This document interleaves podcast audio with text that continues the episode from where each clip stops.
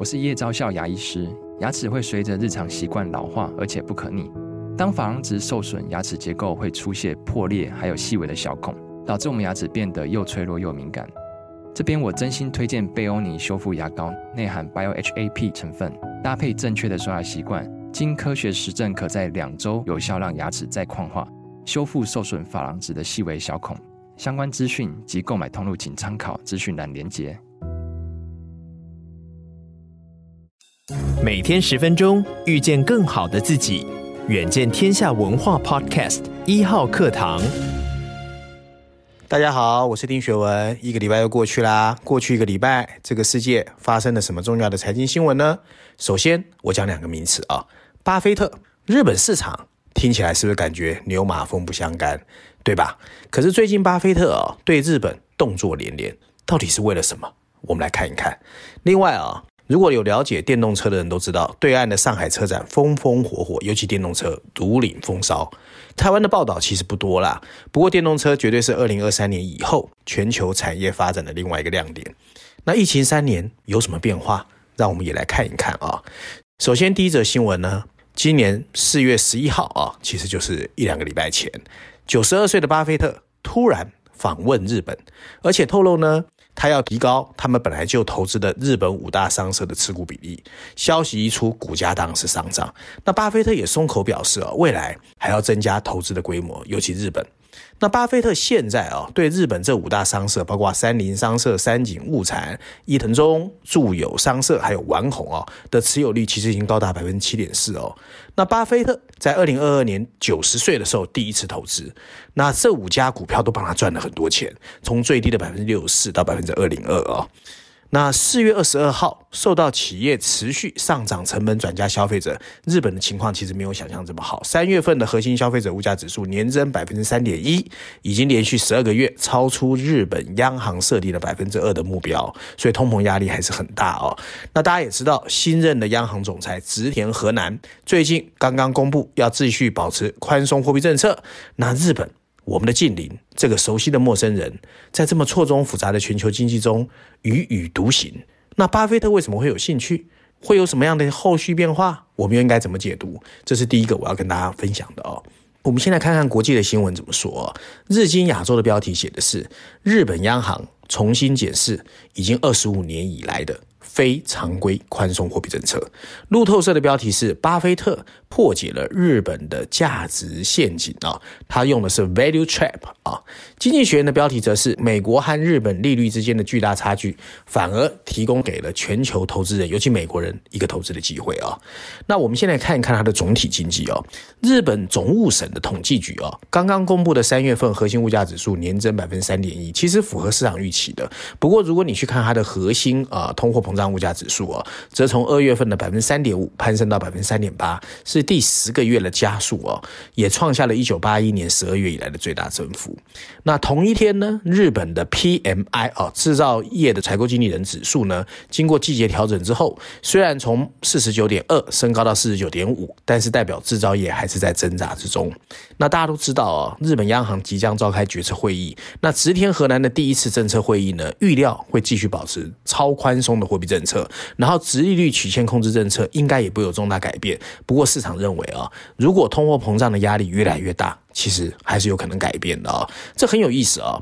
那日本央行呢，其实现在正在一个左右逢底的一个情况，但是我们同时间呢，看到了巴菲特动作连连啊。那很多了解巴菲特的人都知道，他嘴巴说的跟他真正在做事不一样的，因为他就是为了赚钱嘛，因为他是资产管理业啊。即使最近美国股市出现抛售之后，东京股市其实相对来说还是很便宜的，因为它的本益比大概是十三倍，然后美国是十八倍，所以单纯如果以巴菲特价值投资来说，他去投资日本好像 OK，make sense。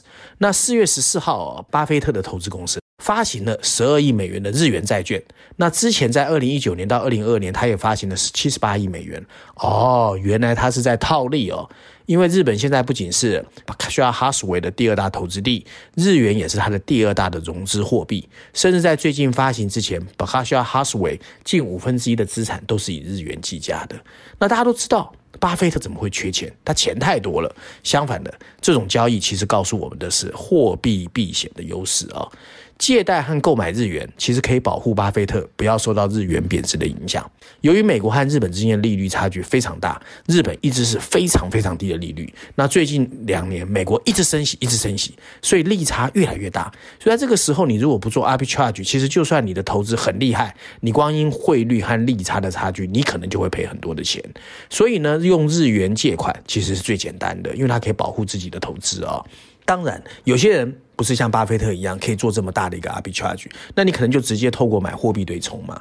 那过去十八个月啊、哦，美国而非日本的利率飙升，意味着日本投资人正在支付巨额的溢价来购买美国资产，并保护自己不要受到货币波动的影响。那反过来说，美国投资人如果在另外一个方向做同样的事情，那当然就很容易赚钱嘛。日元对美元的汇率现在是一三四啊，但明年三月到期的货币期货使投资人有机会以一二七的汇率卖出，这在不到一年的时间之内，你就有百分之五的报酬率啊！那对于很多投资人来说，尤其比较精打细算的人，这种所谓套期保值的回报本身就是一种红利，而且这个机会看起来短时间之内不会消失，因为新的植田和男已经说了啊，所以在这样的情况之下，潜在的好处就很巨大。在过去一年，事实上啊，MSCI 美国指数提供的报酬率是负百分之五啊，所以呢，MSCI 基本上来说，你去这样投资，基本上最少就有百分之五，所以基本上当是有人要做嘛，因为来回差距大概百分之十啊。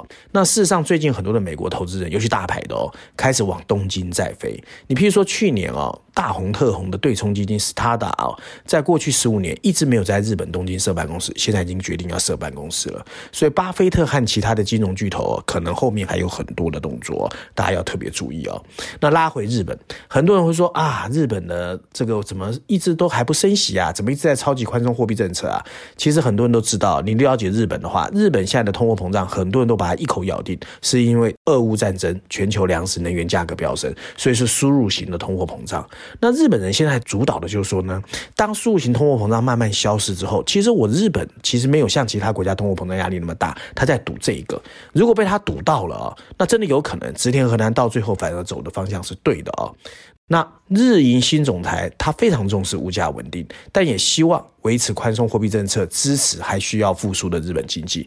如果今年的国际资源价格真的能够稳定，在政府补贴政策的助攻下，植田河南执掌的日本央行有可能同时达到货币宽松和降低通货膨胀。你不要小看他啊，因为日本人说实在，我也不觉得他们笨啊，所以日元汇价也成为日银为了达到上述两个目标的工具，就是货币宽松政策下日元基本上偏弱，但若过度贬值影响物价，因此区域内控制应该是日本央行会采取的手段。我想这也是巴菲特去日本的真正原因呐。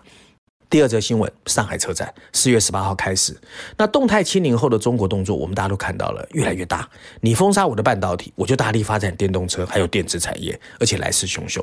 在动力电池、人工智慧、自动驾驶这些领域，中国都越来越多的新成果在呈现。宁德时代也公布了啊，凝聚就是固态电池的技术，这项单体能量密度最高可以达到五百的瓦特哦，可实现更大容量、更快的传导，所以也是宁德巩固自身地王牌。所以中国的电子产业，我一直说它是很强的哦。